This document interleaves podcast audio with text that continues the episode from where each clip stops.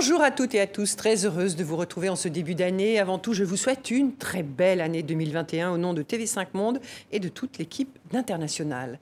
Notre invitée aujourd'hui est Najat Vallaud-Belkacem, plusieurs fois ministre française. Elle dirige désormais en France One, une ONG qui lutte contre l'extrême pauvreté et les maladies évitables. One a été cofondée par le chanteur irlandais Bono avant de retrouver Najat Vallaud-Belkacem pour ouvrir ce magazine, donc un peu de musique. L'extrait de l'une des chansons de Bono, il l'a posté sur les réseaux sociaux en mars dernier pour euh, soutenir les Italiens confinés, mais aussi pour les soignants. On écoute cet extrait.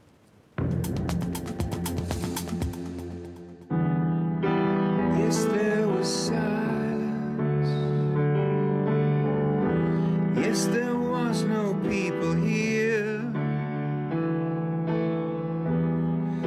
I walked through the streets of Dublin and no one was near.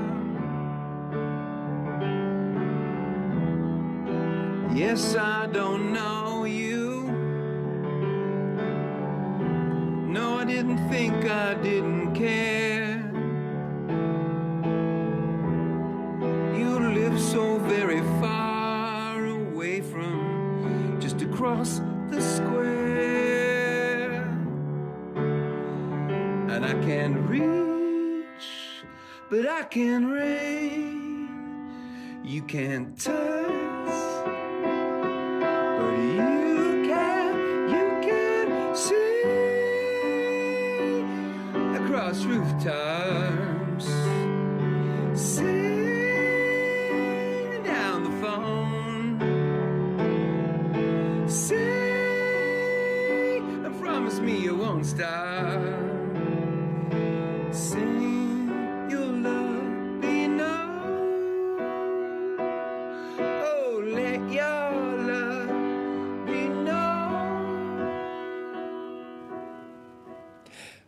Najat Vallaud-Belkacem. Bonjour.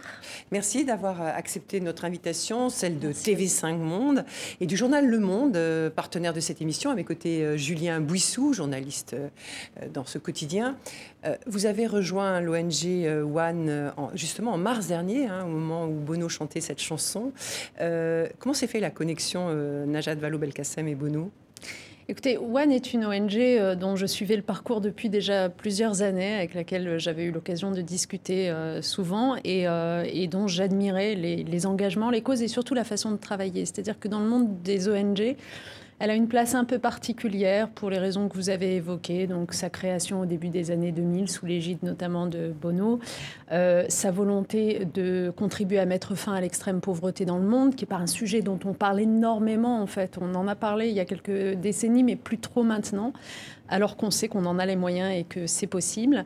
Euh, et puis surtout la façon dont elle gère cette question des maladies évitables. Au fond, si Bono s'engage au début des années 2000, c'est parce qu'il est, euh, comme beaucoup, atterré de voir que des traitements commencent à arriver contre le sida, mais que ces traitements euh, n'atteignent pas les populations les plus vulnérables du monde dans les pays les plus pauvres, et que donc ça provoque des, des millions de morts auraient pu être évitées si plus rapidement on avait eu des génériques de ces traitements antirétroviraux. Bref, donc c'est une ONG qui s'engage dans euh, la lutte contre ce qu'on appelle les maladies évitables, c'est-à-dire qui ont des traitements mais qui n'arrivent pas aux populations.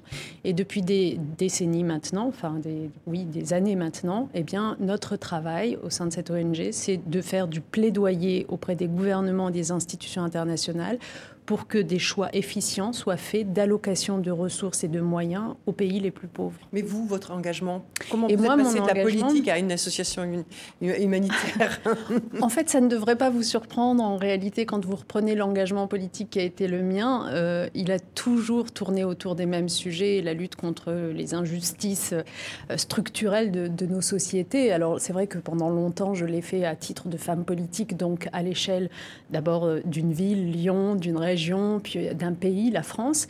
Mais à partir de 2017, j'ai senti que j'avais enfin l'occasion peut-être de voir plus large, de voir le monde. Je l'ai fait euh, pendant deux ans dans une euh, entreprise privée, hein, puisque j'ai rejoint Ipsos. Euh, et puis ensuite, m'a manqué le côté engagement pour une cause. Et donc, je suis revenue à, mes premières amours. Faire, se battre pour que le monde change positivement, surtout après avoir observer ce monde, comme je l'avais fait les deux années précédentes. L'entreprise dans laquelle j'étais était une multinationale. On y étudiait précisément les mouvements du monde, les mouvements de l'opinion publique. Et donc, de voir euh, ces dysfonctionnements à l'échelle euh, globale et, de voir à quel point, finalement, ils nous impactent directement, nous, euh, dans les pays qui sont les nôtres, m'a donné envie d'agir dessus en amont. Alors, votre ONG One reçoit des financements de, Google, de Coca-Cola, de nombreux philanthropes plutôt anglo-saxons d'ailleurs, dont Bono. Et donc le chanteur de U2 avait placé de, l'argent dans les paradis fiscaux. C'est ce que les médias ont révélé en 2017. Donc, est-ce que pour lutter contre la pauvreté, il ne faut pas d'abord payer ses impôts? Il s'en est expliqué, d'ailleurs je pense que cette histoire est derrière lui euh, et qu'on ne peut pas lui faire de reproches aujourd'hui. Ce qu'il faut retenir de la façon dont fonctionne une ONG comme celle-là, c'est qu'elle fait appel en effet euh, à la bonne volonté d'un certain nombre de philanthropes, ce qui lui permet, euh, à contrario, de ne pas être dépendante des États et de ne pas être dépendante non plus euh, de demander de l'argent dans la rue euh, aux simples citoyens, puisqu'on considère, nous, que les enjeux euh, sur lesquels on, cherche à agir sont tels que ce qu'ils réclament en termes de moyens, ce sont des milliards de, de, dollars. Et donc ces milliards de dollars, il faut pour pouvoir y arriver convaincre des pouvoirs publics et des institutions internationales, ce qui suppose de notre part d'avoir une certaine expertise, d'avoir du personnel formé pour faire ce plaidoyer, pour connaître les législations et chercher à les faire changer. Et donc c'est vrai que c'est une forme de facilité que de pouvoir s'appuyer sur des grands philanthropes qui aident l'ONG à coût de, oui, de millions de dollars. Euh, donc c'est évidemment ce qui nous permet de, travailler euh, il avait dit qu'il s'était expliqué avec bonheur hein, sur euh, c'est le monde. Oui, avait, il avait félicité les journalistes qui avaient mené l'enquête d'ailleurs, ce qu'il était. il faut le lui reconnaître. Oui. oui. non, il faut lui reconnaître qu'il avait été embarqué dans cette affaire euh, sans, sans, connaître les tenants et les aboutissants. Alors, Najat euh, Vallaud-Belkacem, avant de poursuivre cet entretien, je vous propose de revenir rapidement sur votre parcours avec ce focus de Mathieu Cavada et Séverine André. Oui, François, bonjour. Oui, ça va, je te remercie. Mai 2012, au bout du fil, François Hollande, le tout nouveau président de la République française. Écoute, euh, c'est un honneur. Merci. Merci de ta confiance. Vous voilà donc ministre à 34 ans seulement. Et là, on pense à une phrase qui vous est chère, celle que vous affichez sur ce réseau social, celle qui a donné son titre à votre livre. La vie a plus d'imagination que toi. Ce sont les mots de votre mère. Elle non plus n'imaginait sans doute pas, lorsque vous êtes né au Maroc, dans un village berbère sans eau ni électricité, que 34 ans plus tard, vous graviriez les marches de l'Élysée. Votre carrière politique, vous l'avez entamée dans le sillage de l'ex-maire de Lyon, Gérard Collomb, avant de devenir en 2007 porte-parole de la candidate Ségolène Royal, puis cinq ans plus tard du candidat François Hollande, qui deviendra président. 2012, vous êtes porte-parole du gouvernement et ministre des droits des femmes. L'égalité entre les femmes et les hommes, ça n'est pas la seule affaire du ministère des droits des femmes, c'est l'affaire de tous les ministères, de toutes les administrations. Un jeu de chaises musicales plus tard, vous devenez ministre de l'Éducation. Tout va très vite et tout s'arrête très vite. 2017, le Parti socialiste implose et vous êtes battu aux élections législatives. Allez, à voter. À 39 ans, vous vous retirez de la vie politique. Vous rejoignez un institut de sondage, vous enseignez au Maroc et vous devenez directrice France de l'ONG One qui lutte contre l'extrême pauvreté et les maladies évitables dans le monde, un thème actuel en ces temps de pandémie. Le vaccin contre le Covid-19, il faut le penser dès aujourd'hui comme quelque chose d'accessible à tous, sans barrière de prix à l'entrée. Mais la politique est une drogue dure et vous laissez la porte bien ouverte. Pourquoi pas la région Auvergne-Rhône-Alpes aux prochaines régionales dans quelques mois? Et puis certains de vos proches vous prédisent un destin national, comme pour celui qui était votre collègue au gouvernement, qui est né presque en même temps que vous, qui a grandi à quelques kilomètres de vous à Amiens. Emmanuel Macron, vous étiez dans un quartier populaire, lui dans un quartier bourgeois, mais il est vrai que la vie parfois a un peu d'imagination. Euh, Najat Vallaud-Belkacem, on a entendu euh, donc au début de cette émission euh, Bono hein, chanter pour les soignants, mais parler aussi de la solitude. Peut-être une question par rapport à cette crise sanitaire que le monde traverse. Comment vous traversez cette, cette période? À titre personnel? Oui. Moi, je pense comme beaucoup de gens, c'est-à-dire les interactions sociales me manquent de manière générale, ne plus euh, pouvoir euh, aller au théâtre, ne plus pouvoir euh, fréquenter de lieux de culture, ne plus pouvoir aller au restaurant, c'est quelque chose de, compliqué. Et en même temps, je ne suis pas la plus à plaindre. Je pense évidemment en disant cela d'abord à toutes les familles qui ont été endeuillées, à toutes les personnes qui s'inquiètent encore pour leur santé. Et, donc c'est un moment de crise qui dure. L'apparition des vaccins, fort heureusement, est quand même quelque chose qui, rend optimiste. Euh, on y reviendra. Mais en tout cas, je, pense que cette crise, elle nous aura au moins permis de prendre conscience de ce que nous n'étions pas préparés à, à, affronter de grandes pandémies et nous ne sommes pas plus préparés à affronter la transition écologique. Et donc, ça doit être l'occasion de remettre les priorités au cœur on va aborder dans quelques instants les dossiers qui vous préoccupent en ce moment, hein, l'extrême pauvreté. Mais peut-être encore une ou deux questions sur cette crise sanitaire. Euh, vous venez de dire, et, ça montre aussi peut-être que l'entraide et la coopération, vous l'avez écrit, étaient fondamentales hein, pour euh, faire face aux grands défis du monde. Euh, qu'est-ce, que vous dites, vous, de la, situation, la façon dont la crise est gérée aujourd'hui en France? Bah D'abord, un, regard sur euh, la façon dont la crise a été gérée euh, dans le monde, euh, puis ensuite on viendra à la France. Mais moi, j'ai été frappée au début de la crise, donc, et notamment lorsque nos pays commencent à être affectés au mois de janvier-février 2020 euh, par euh, la faible coopération entre les pays. Euh, très vite, on a assisté à des comportements qui relevaient du nationalisme à, tous égards. on ferme les frontières et on, on, adopte des mesures protectrices sans se soucier des effets que ça peut avoir, y compris en termes d'exportation de médicaments, par exemple. je rappelle que l'Afrique, dont on s'occupe beaucoup, est exportatrice de médicaments à 80-90%. Donc imaginez quand les pays mettent des barrières euh, à leurs exportations sans prévenir ce que ça provoque. Euh, on se vole des aéroports sur les tarmacs des, des masques pardon sur les tarmacs des aéroports. On, euh, les États-Unis claquent la porte de l'Organisation mondiale de la santé. Enfin, donc il y a eu quand même au début des réflexes et des réactions qui ont été de l'ordre du nationalisme le plus pur et qui laissaient présager le pire parce qu'une pandémie comme celle-là qui est globale, qui ne connaît pas de frontières, nécessite évidemment une réponse coopérative. Après, après, et euh, je pense sous l'effet aussi de la mobilisation euh, organisée par la société civile, dont nous faisons partie les ONG, il y a eu heureusement de meilleures décisions qui ont été prises à partir du printemps 2020 euh, pour faire vite, y compris sur des sujets compliqués comme l'allègement de la dette des pays les plus pauvres pour leur permettre de faire face. Avec le moratoire à leurs dépenses de santé obligatoires. Euh, mais est-ce que c'est suffisant aujourd'hui? On le voit avec l'arrivée du vaccin, euh, on va peut-être en parler davantage. On, a toujours ce réflexe de se replier sur son propre pays, puis de regarder ce qui se passe chez nous sans forcément s'interroger sur est-ce que les pays les plus pauvres, eux aussi, ont accès là, à des doses ou pas. Et la France, peut-être? Et la France, pardonnez-moi, puisque la façon dont elle gère? Puisque c'était votre question. Je pense que euh, ça n'a pas toujours été optimal et efficient, euh, cette gestion de crise. Euh, il y a des choses qui ont été bien faites, on va commencer par celle-là. on a la chance d'avoir en France un système de protection sociale que bien des pays nous envient, je peux vous le dire, et que quand on fait confinement, on fait quasi-arrêt de l'activité économique, ben, on arrive à mettre quand même des gens en chômage partiel, on arrive à, protéger quand même. Accompagner. Mais, et à accompagner, y compris nos entreprises. Mais en même temps, euh, il y a eu quand même un retard à l'allumage dans la prise en compte de la pauvreté en France. Soyons honnêtes, euh, les files devant l'aide alimentaire ont dû s'allonger pendant longtemps avant que le gouvernement se rende compte de, l'urgence qu'il y avait. la situation des étudiants a été quand même un angle mort pendant trop longtemps, y compris des étudiants qui tombaient dans la précarité, sans même parler de leurs études. Je trouve que sur un certain nombre de sujets, comme par exemple l'enseignement à distance pour rester dans l'éducation, euh, que vous connaissez globalement, oui, que je connais bien justement. Globalement, ça n'a pas été euh, terriblement bien géré, euh, loin de là.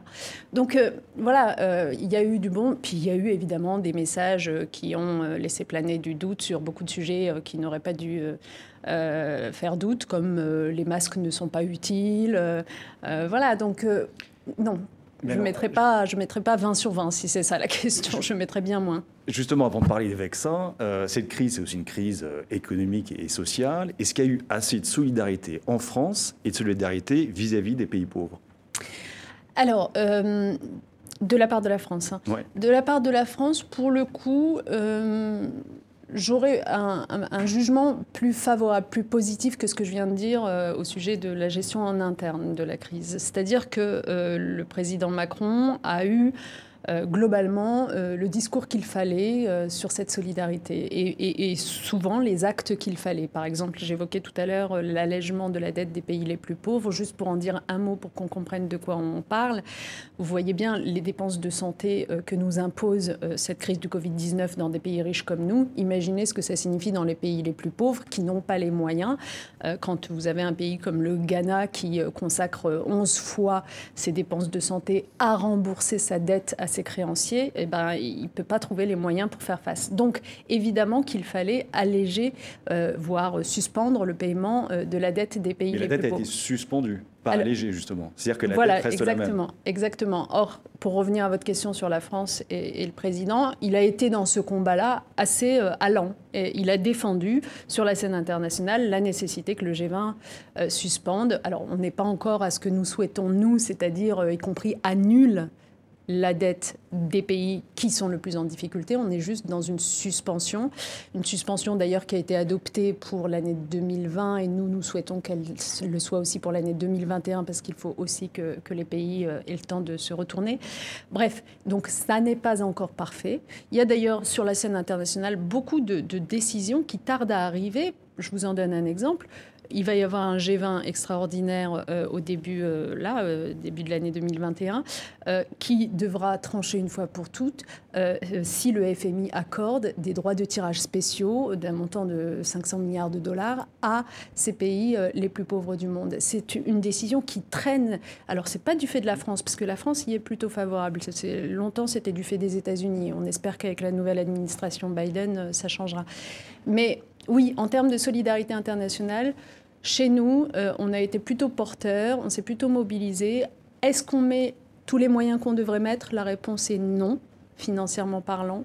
Par exemple, si vous prenez le vaccin et la nécessité de le rendre disponible pour les pays les plus pauvres, il y a aujourd'hui, comme vous savez, un mécanisme international qui permet justement. Euh, COVAX, le Voilà, exactement. COVAX qui permet de, réserver des doses de vaccins pour les pays les plus milliards pauvres. de doses de vaccins pour les pays les plus vulnérables. Et, euh, et la France n'y a contribué que faiblement pour le moment. Nous euh, regrettons, c'est de l'ordre de 100 millions d'euros, nous regrettons cette faible somme qui devrait être bien plus importante. Mais alors, justement, à, propos de, de, la question de ce vaccin, les pays qui vaccinent en ce moment, ce sont les pays riches. Mmh. Et le, le secrétaire général des Nations Unies avait appelé à ce que ce vaccin devienne un bien commun, euh, c'est quelque chose qui risque de prendre du retard et peut-être peut-être même de, de ne jamais se poser en ces termes.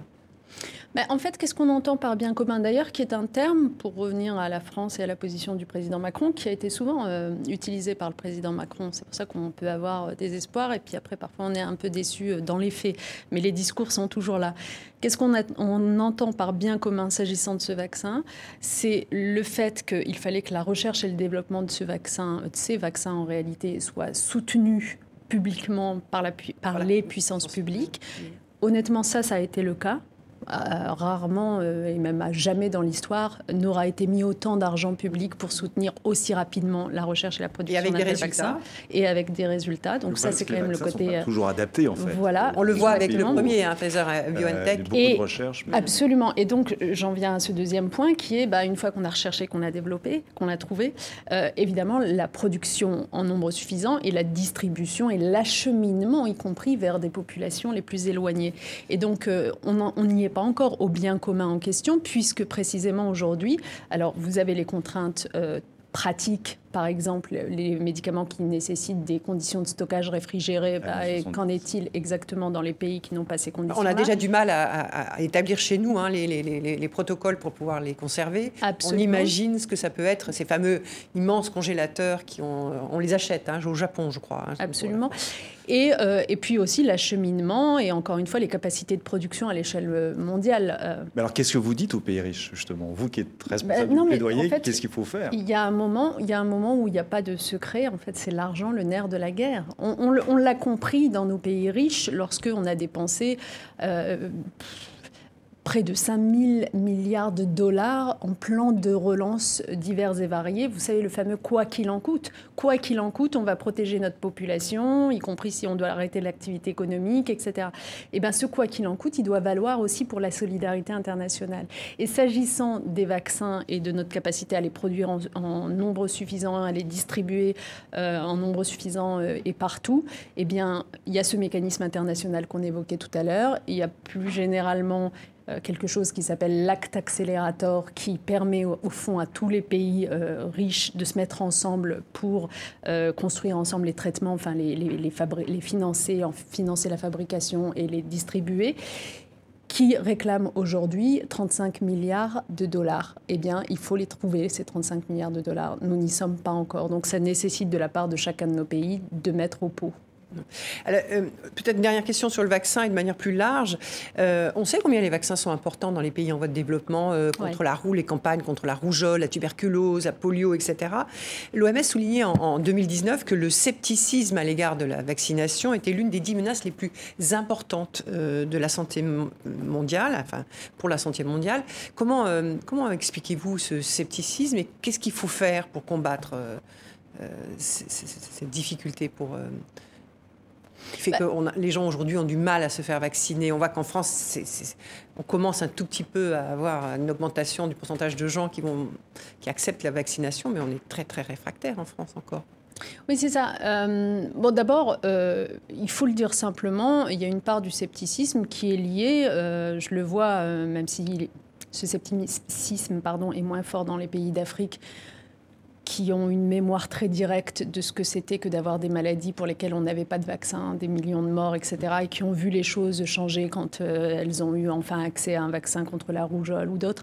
Bon, donc il est un peu moins fort dans les pays d'Afrique que chez nous. Néanmoins, il existe aussi, et quand il existe, il est aussi lié à la mémoire de certains scandales pharmaceutiques euh, qui ont eu lieu euh, par le passé. Donc, j'ai l'impression qu'on oublie souvent de rappeler ce point-là. C'est-à-dire, on ne peut pas juste dire, mais les gens sont, sont stupides ou quoi, ils comprennent pas. Non, enfin, je veux dire, il y a aussi cette mémoire-là euh, qui est douloureuse. Et donc, pour y répondre et pour éviter qu'à nouveau se produise cette méfiance, il faut la plus grande transparence. Et d'ailleurs, ça fait partie de notre plaidoyer Hein. Nous, nous voulons, précisément parce que tout, mm, euh, tout le mécanisme de recherche, de découverte et de production de ces vaccins a été très très rapide, nous voulons que la transparence soit faite sur tout ce qui l'entoure.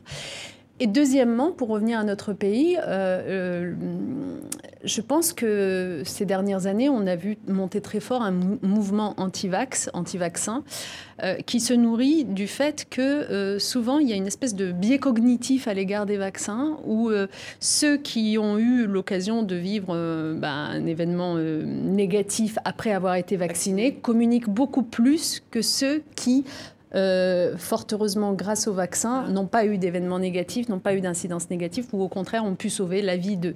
Et donc, je pense qu'il faudrait rééquilibrer la communication sur les effets positifs du vaccin. Mais ça, c'est un travail de long terme qui ne peut pas se faire uniquement pendant cette période Covid-19, mais ça fait des années qu'on aurait dû, que les pouvoirs publics auraient dû prendre à bras le corps davantage cela, parce que ce scepticisme est euh, problématique.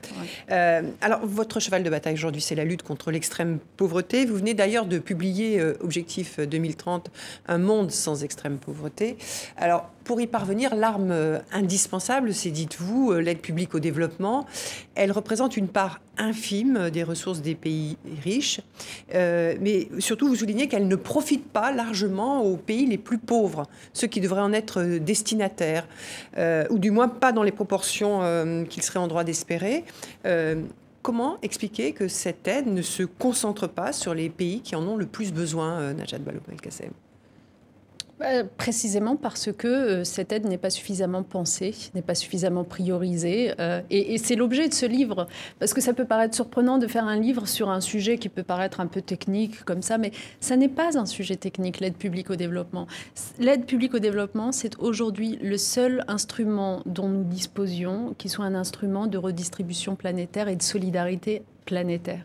C'est le seul instrument qui nous permet, euh, me permet de vous dire, mais savez-vous, savez-vous que depuis les années 90, nous avons réduit de 75% l'extrême pauvreté dans le monde?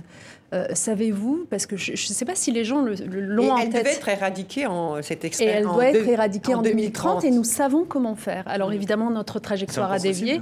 Non, mais alors là, ça prend pas le. le problème, c'est que notre trajectoire d'ailleurs a dévié avant même la crise du Covid-19. Alors je vous laisse imaginer ce que fait la, crise du Covid-19. Hein. Je vous rappelle que les chiffres, c'est que euh, a priori en 2021, nous allons avoir du fait de la crise 150 millions de pauvres supplémentaires dans le monde. pauvres d'extrêmes pauvres supplémentaires dans le monde. Donc, mais pour revenir, commençons par ce qu'a réalisé l'aide publique au développement, pour que les gens comprennent à quel point c'est vraiment, il faut le faire.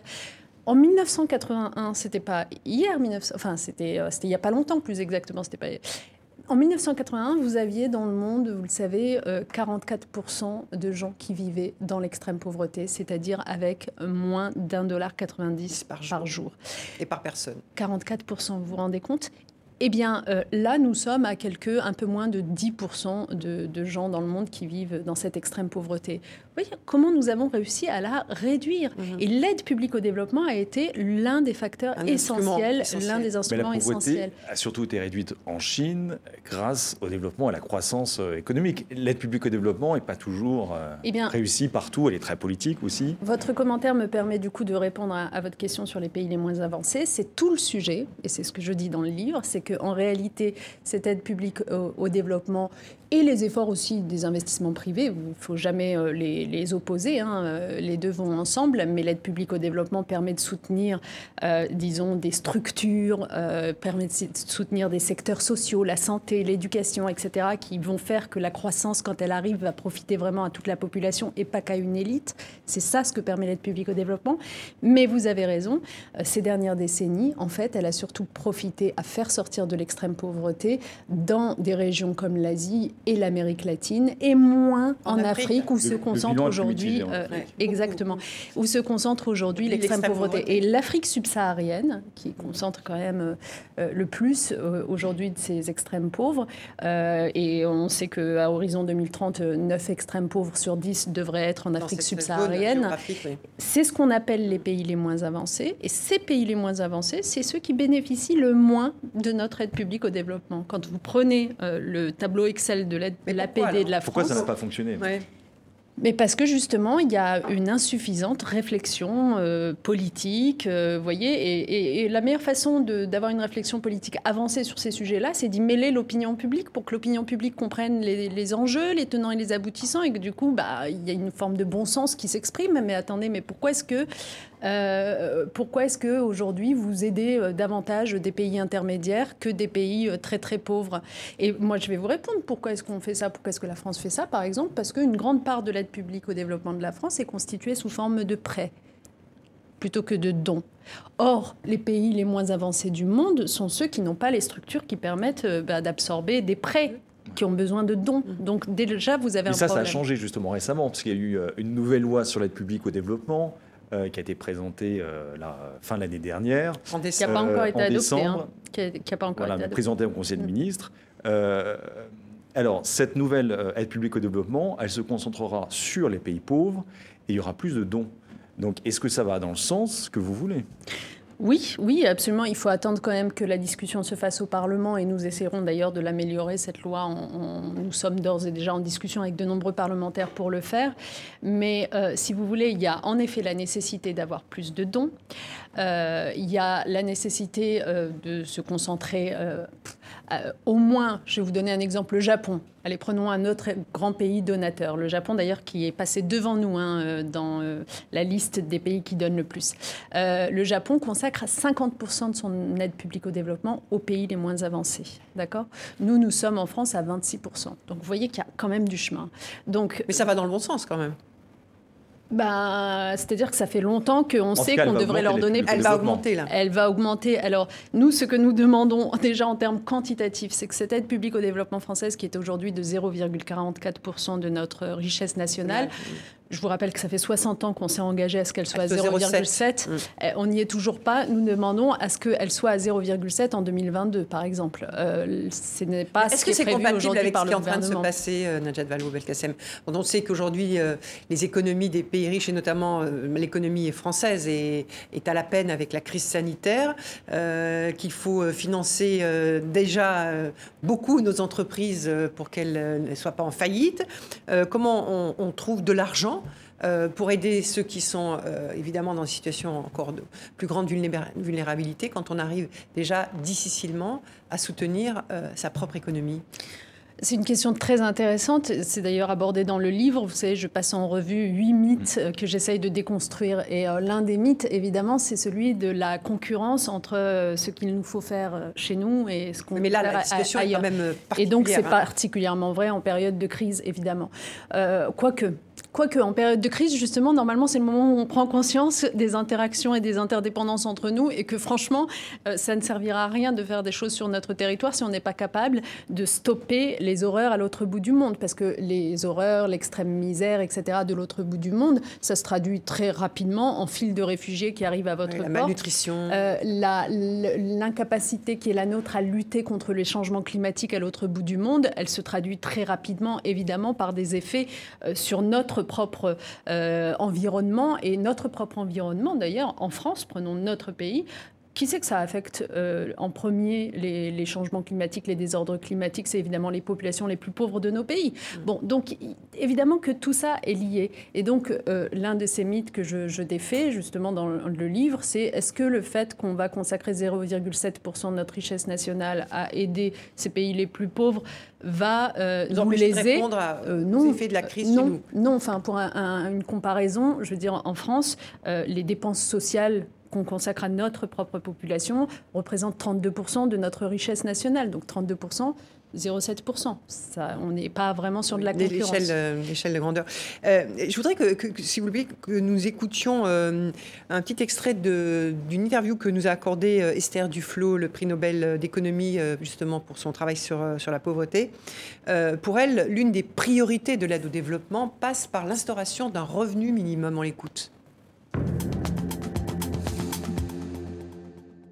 Dans les pays les plus pauvres, où justement euh, on n'a pas un très bon appareil statistique, on ne sait pas vraiment euh, qui est pauvre, euh, et ce problème d'exclusion devient vraiment un problème, il faudrait mettre, on pourrait mettre en place un revenu, ce qu'on appelle universel ultra basique, c'est-à-dire un revenu suffisant pour éviter justement la, la chute dans la faim, clairement l'incapacité de nourrir sa famille. est quand même un, un besoin, un droit humain fondamental. Dans les pays les plus riches, comme la France, où on a des informations, on sait en principe, on est capable de voir qui a besoin d'aide, cela fait plus sens de concentrer l'aide vers ceux qui en ont le plus besoin. Ce, revenu euh, universel, déjà pour les pays pauvres, un, spécialiste de l'extrême pauvreté des Nations Unies nous disait ici même que la moitié de l'aide publique euh, développement suffirait à mettre en place ce revenu euh, universel dans l'ensemble des pays les plus vulnérables, en gros 70 pays. pourquoi c'est pas fait ça? En tout cas, moi, je trouve que c'est une excellente idée, en effet. Euh, il faut vraiment comprendre qu'il euh, y a des contraintes telles dans ces pays, ça rejoint votre question de tout à l'heure, que seule une aide publique euh, au développement provenant de pouvoirs publics peut, peut lever, peut aider. Euh, l'accès à l'eau potable, euh, l'assainissement, l'éducation que j'évoquais tout à l'heure, et vous savez qu'on a de très fortes inquiétudes sur l'éducation, parce que par définition, tous ces enfants qui ont été sortis des écoles pendant les confinements dans ces pays-là aussi, beaucoup d'entre eux ne vont pas y retourner. Notamment les petits. Euh, l'accès aux soins. Euh, et quand on dit l'accès aux soins, euh, on ne dit pas simplement Covid-19. Hein. il ne faut, jamais faut jamais oublier que dans ces pays, quand vous avez une crise sanitaire comme celle-là, par exemple, elle a pour effet aussi qu'on n'a plus accès aux soins des autres maladies. Pendant Ebola en République démocratique du Congo en 2019, il y a eu deux fois et demi plus de morts de la rougeole que d'Ebola, parce que en fait, les systèmes ont tous été complètement gelés, et donc du coup, ils n'avaient plus accès à ces soins de santé primaire. donc, pour tout cela, c'est vrai que euh, cette idée d'avoir un revenu de base universel pour les pays euh, les plus pauvres du monde, moi, ça me paraît être une, idée simple et, franchement une belle ambition. Mais pourquoi elle ne fait pas son chemin? Est-ce que c'est parce que euh, généralement c'est considéré comme de l'argent, excusez-moi, gratuit, sans contrepartie, sans... Bah, elle ne fait pas son chemin Précisément pour l'histoire des priorités que vous évoquiez tout à l'heure, vous me disiez, mais pourquoi on ne comprend pas que la priorité, elle est ailleurs? Mais parce qu'en en fait, on, est entré dans une forme de confusion où derrière la notion d'aide publique au développement, y compris un pays comme le nôtre, met des choses qui ne devraient même pas y être.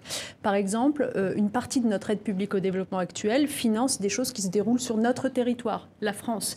Par exemple, le coût de l'accueil des réfugiés. On a décidé un beau jour de l'inclure dans euh, la comptabilité de notre aide publique.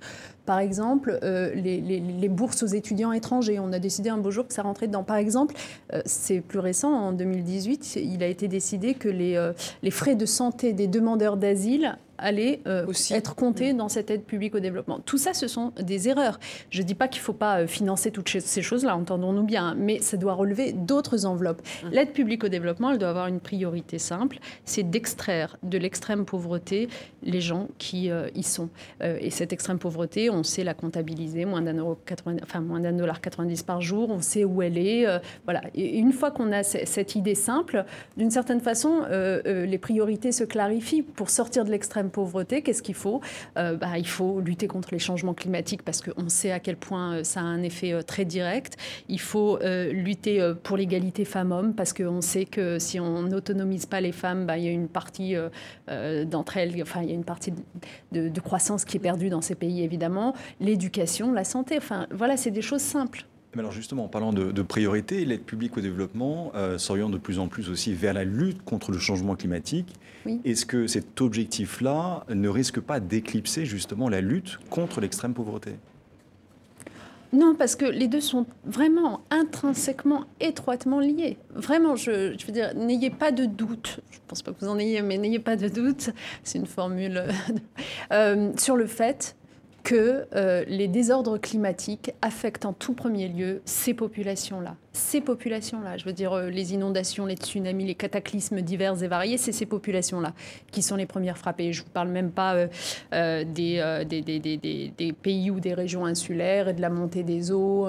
Et donc, euh, à chaque fois, ça se traduit comment? Ça se traduit par euh, une baisse du rendement des, productions, euh, ça se traduit par un moindre accès à l'eau potable. et, tout ça, quel effet ça a? Bah, De creuser l'extrême pauvreté, de vous empêcher d'en sortir.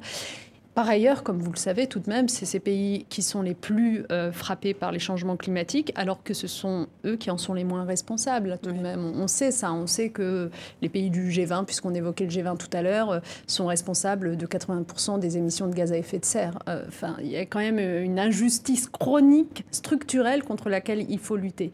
Donc, pour toutes ces raisons, je pense que c'est très bien que la lutte contre le changement climatique ait été inscrite dans les 17 objectifs de développement durable adoptés par l'ONU en, 2015, euh, parce que c'est tout aussi important, évidemment, que, que, le reste de ces objectifs. Et c'est en plus transversal, parce que ça a un effet euh, surtout sur l'éducation, sur la santé, sur la, euh, la, la faim, surtout. Et vous êtes attentive à ce qui va se passer là, avec l'ouverture euh, lundi prochain du One Planet Summit? C'est la quatrième édition en France. Hein. Euh, donc, euh, un sommet pour lutter contre le réchauffement climatique. Cette année, c'est plutôt la biodiversité. Est-ce que vous pensez que dans le cadre de ces instances, la question de l'extrême pauvreté liée au changement climatique est suffisamment prise en charge? D'abord, c'est très bien que ce One Planet Summit ait lieu. Je pense que la France euh, y sera plus forte euh, si elle est capable de montrer une forme d'exemplarité, par exemple exemplarité nationale en prenant en compte les euh, recommandations de la Convention citoyenne pour le climat c'est toujours, c'est très intéressant de regarder ce qu'on fait en interne et puis euh, vous êtes déçu de ce qui se passe autour de cette euh, sur la scène internationale. Je pense qu'en effet, euh, je ne suis pas la seule à être déçue. Je pense qu'on passe à côté de notre ambition et de nos objectifs. Pardon. je pense qu'on passe à, côté. Et puis même quand vous regardez notre action à l'égard des pays les plus pauvres, justement, il y a des choses qu'on peut clairement améliorer en France. Aujourd'hui encore, on soutient, on finance euh, des projets projet d'énergie fossile dans les pays les plus pauvres en question. Mmh. c'est ce qui est quand même absolument dramatique.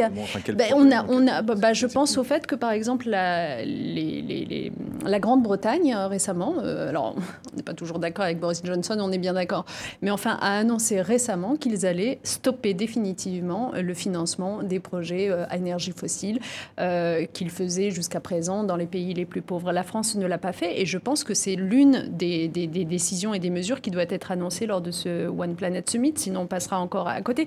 Pourquoi? Parce qu'en fait, quand on, finance, alors euh, en fait, qu'est-ce qui se passe? Aujourd'hui, on a un organisme qui s'appelle BPI France. Euh, euh, qui, en gros, accompagne un certain nombre de grandes entreprises dans des projets dans ces pays-là, qui sont des projets d'énergie fossile. et donc, ce faisant, BPI France des risques, c'est-à-dire enlève les risques attenants à ces types de projets, et donc, finalement, incite l'investissement privé à y aller et donc incite à ce que euh, ce type de projet se fasse.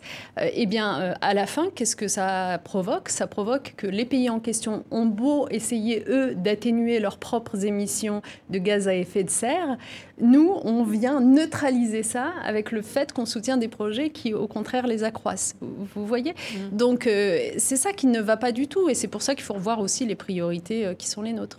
Alors, peut-être pour venir sur un point que vous évoquiez, c'est-à-dire, par exemple, exemple que la, prise en charge des migrants été comptabilisée dans l'aide publique au développement en France. Vous dénoncez une aide publique euh, au développement qui est de plus en plus conditionnée à, liée à la question migratoire. Hein. Vous avez d'ailleurs réagi en novembre dernier euh, suite au vote d'un rapport au Parlement européen euh, qui soutient la conditionnalité de l'aide au développement au contrôle migratoire. vous dites tout ça, ça se passe au détriment, encore une fois, de, la prise en charge des populations dans, dans l'extrême pauvreté. Vous parlez de dérive. C'est-à-dire, parce que ça ne semble pas totalement illogique que l'aide publique au développement s'intéresse à la question migratoire. Alors, j'aime bien la façon dont vous venez de le formuler, je suis d'accord avec vous.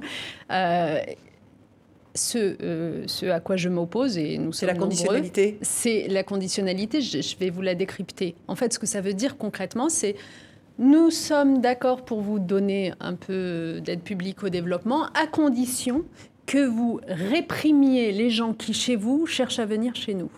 Parce que c'est ça que ça veut dire.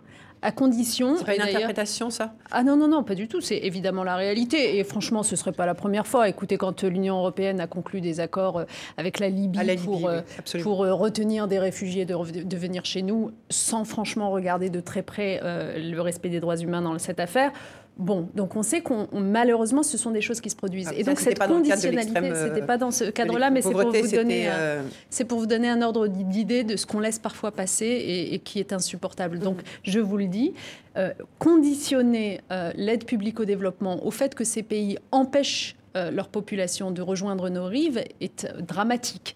Euh, d'abord parce que ça veut dire qu'on a perdu de vue ce qu'est l'aide publique au développement. Euh, elle doit s'intéresser aux individus, les extraire de l'extrême pauvreté. Point. C'est ça la priorité, sinon on la détourne.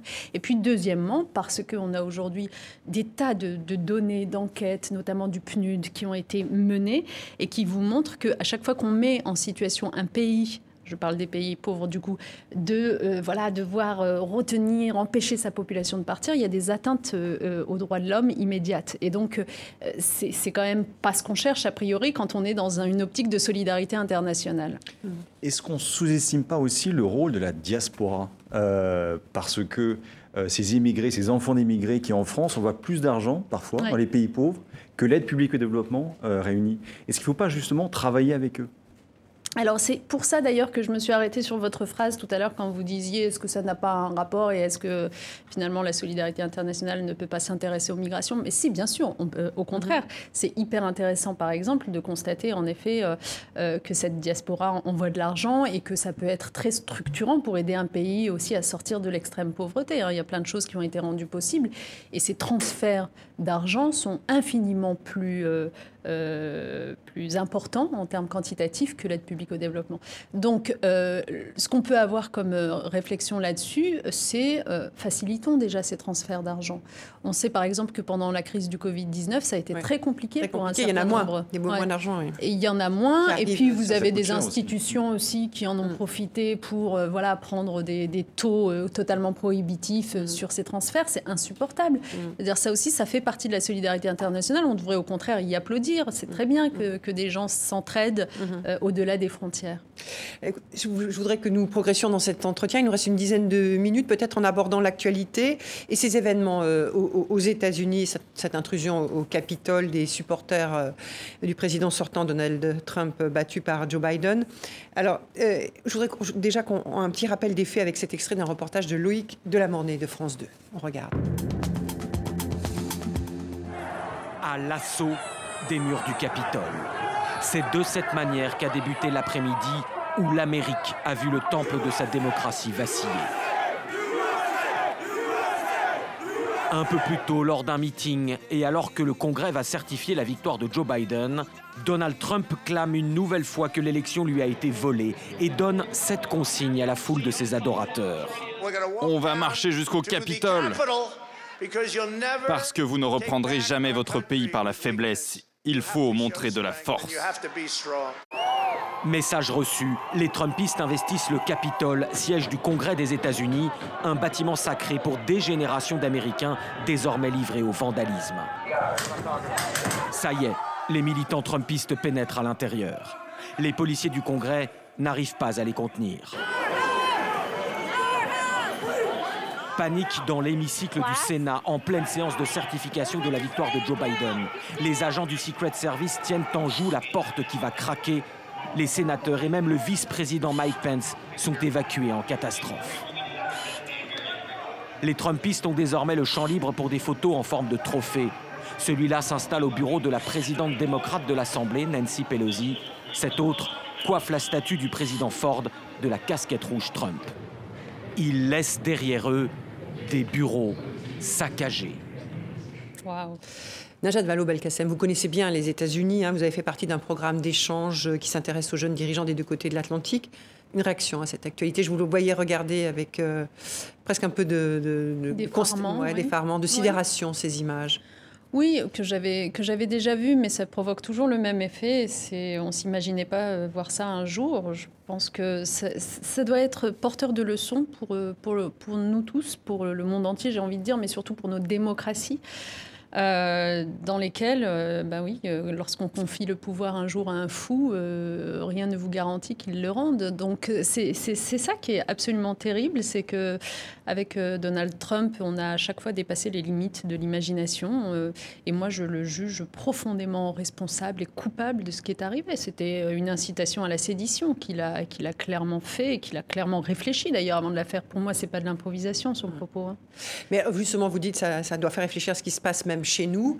Vous avez été une femme politique de premier plan. ce qui se passe là dans le monde avec cette crise sanitaire, cette crise économique, ce repli des nationalismes, euh, ça ne vous donne pas envie d'y retourner?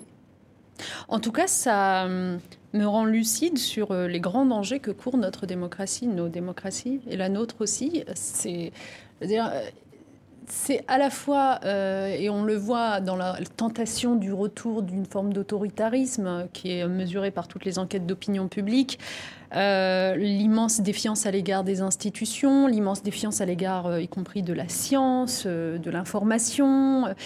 tout cela, c'est le terreau de crises à venir que, qui me semblent particulièrement graves et pour lesquelles, en tout cas, moi, je ne peux pas rester simple spectatrice. Alors, Alors je, je, ne sais pas dans quelle mesure est-ce que je pourrais contribuer à ce que ça aille mieux. Je veux dire, ce serait quand même de l'outrecuidance que de se dire que euh, d'autres ne peuvent pas le faire à votre place. Mais enfin, ce que je constate quand même quand je regarde le paysage public et le paysage politique, c'est qu'on manque de discours de raison, on manque de discours de réconciliation aussi. Moi, je n'en peux plus de vivre dans un pays euh, où il semblerait que tout toute passion soit vouée à nous fragmenter les uns les autres, euh, euh, que toute, euh, tout désaccord se transforme immédiatement en hostilité. J'aime trop la politique et j'aime trop ce pays. Donc vous allez donc je pense que non mais je une pense parenthèse, qu'on a besoin d'un autre discours, d'une autre façon de faire. et, et vous, êtes, vous êtes en train de travailler à l'élaborer ce discours? Alors, ça fait trois ans maintenant que j'ai fait le choix de prendre un peu de recul. Et vous l'avez dit dans le petit portrait qui m'était consacré, euh, j'ai pris du recul en allant dans le secteur privé, j'ai pris du recul en travaillant beaucoup avec des chercheurs, des intellectuels. Je dirige une collection euh, aux éditions Fayard euh, qui s'appelle Raison de plus et qui donne la parole à des chercheurs sur un certain nombre de grands sujets. Euh, j'ai pris du recul en enseignant euh, à Sciences Po au Maroc, vous l'avez dit. J'ai pris du recul aussi en rejoignant le monde des ONG. Et en fait, qu'est-ce que ça m'a appris? Tout cela, ça m'a appris que les éléments de régénération de notre démocratie se situent dans tous ces lieux-là. Vous voyez? Et peut-être qu'avant, j'en avais pas autant conscience que ça. Peut-être qu'avant, je ne voyais pas à quel point, y compris euh, les entreprises privées, peuvent être des éléments favorables à la construction d'un intérêt général et euh, euh, d'une amélioration de notre environnement, y compris les ONG, la société civile peuvent finalement avoir bien plus d'idées que les hommes et les femmes politiques parfois pour améliorer. Voilà. Donc, si vous voulez, ce dont j'ai bien pris conscience, c'est la nécessité qu'on travaille tous ensemble et d'emmener finalement tous ces secteurs. Après, il n'en reste pas moins que la politique, c'est le lieu de l'action, c'est le lieu du pouvoir, comme vous le dites. Et je pense qu'on a besoin euh, d'hommes et de femmes de bonne volonté qui s'engagent en politique. Alors, il y, a une femme qui ne cache pas euh, ses, ambitions, euh, c'est Ségolène Royal. Hein. Vous avez été sa porte-parole en 2007. Elle ne s'est pas déclarée, mais elle a dit qu'elle l'attendait et qu'elle verrait. vous pourriez vous engager de nouveau à ses côtés? Je, ne sais pas quelles sont ses intentions, honnêtement. Il y a d'autres femmes aussi hein, qui se sont déclarées. Je pense qu'à gauche, d'ailleurs, on aura vraiment besoin des femmes, pas simplement des femmes, mais notamment des femmes, parce qu'il y a besoin de cette régénération que j'évoquais tout à l'heure. Je pense à quelqu'un comme Anne Hidalgo, par exemple, qui euh, semble avoir déclaré aussi ses intentions. Euh, euh, je pense de manière plus générale au-delà des hommes et des femmes. mais pourquoi pas? Moi, ce que je crois, c'est que nous avons besoin d'une force de gauche qui soit conséquente donc qui ne peut pas se réduire à l'expression d'une seule formation politique.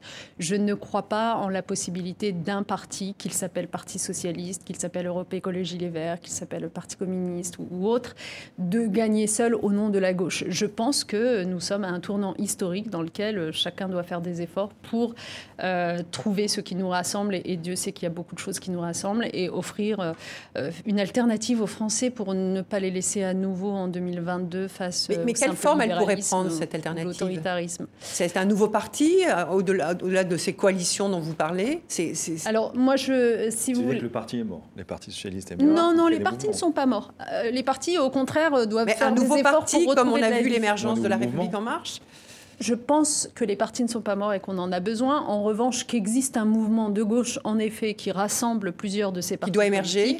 Oui, oui, oui, il le faut, il le faut. Et, si possible, un mouvement d'ailleurs qui, euh, qui, comprenne aussi euh, le désir des citoyens d'être contributeurs à tout cela. Moi, je l'ai bien vu au moment des élections municipales. Les endroits où euh, les campagnes ont le mieux pris sont les endroits où on a laissé la parole à des citoyens, des collectifs citoyens, qui parfois d'ailleurs étaient eux-mêmes à la manœuvre et allaient d'eux-mêmes, collectifs citoyens, après s'être constitués, voir les différents partis de gauche en l'occurrence, pour leur dire mettez-vous ensemble, mettez-vous derrière nous, mettez-vous avec nous, enfin en fonction des cas. Euh, et c'est ça qui a permis que la mayonnaise prenne. Et moi, je crois beaucoup qu'à un niveau national, l'équivalent de ce qu'on appelle un collectif citoyen dans une ville, ce serait euh, la société civile constituée euh, des forces syndicales, associatives, enfin voilà, de tout ce qui fait tenir notre pays finalement, et qui serait en mesure d'apporter un petit peu de cette régénérescence dont les partis politiques ont besoin dans l'absolu et dont les partis de gauche ont besoin pour se remettre ensemble. Vous travaillez à l'élaboration de, cette, de ce nouveau mouvement, éventuellement? Non, mais je, veux dire, chacun est à sa tâche. Euh, moi, aujourd'hui, je me consacre à ce que je fais là, donc euh, à cette ONG dont nous avons euh, beaucoup parlé. Je pense que c'est essentiel de porter un discours sur la solidarité internationale au moment où précisément certains se demandent si on ne devrait pas se concentrer sur ce qui se passe dans notre pays, parce que c'est une question de valeur, certes, c'est important, d'humanité, mais c'est aussi une question euh, de projet qu'on a pour le monde et donc pour la France. Dans quel monde voulons euh, que nos enfants euh, vivent et grandissent Eh bien, c'est ce que j'essaye de décrire un petit peu ces derniers temps. pour le reste, évidemment que quand vous avez un jour fait l'expérience des responsabilités politiques, vous savez que beaucoup de choses se jouent là. vous avez à la fois envie que nombreux soient ceux qui rejoignent ces responsabilités politiques. Vous avez envie que nombreux soient ceux qui croient à ces responsables politiques. Et donc, dans la mesure où vous pouvez contribuer à tout cela, vous le faites. Donc, on devrait vous retrouver sur la scène politique, notamment avec les élections majeures qui se profilent en France en 2022. Nous arrivons au terme de cette émission, Najat Vallaud-Belkacem. Merci beaucoup d'avoir répondu à nos questions, à celles de TV5 Monde et celles de Julien Buissou, journaliste au quotidien français Le Monde, partenaire de cette émission. Merci à vous toutes et à vous tous pour votre fidélité. On se retrouve la semaine prochaine pour un nouveau grand entretien d'international. D'ici là, comme le veut la formule, prenez soin de vous. À très vite.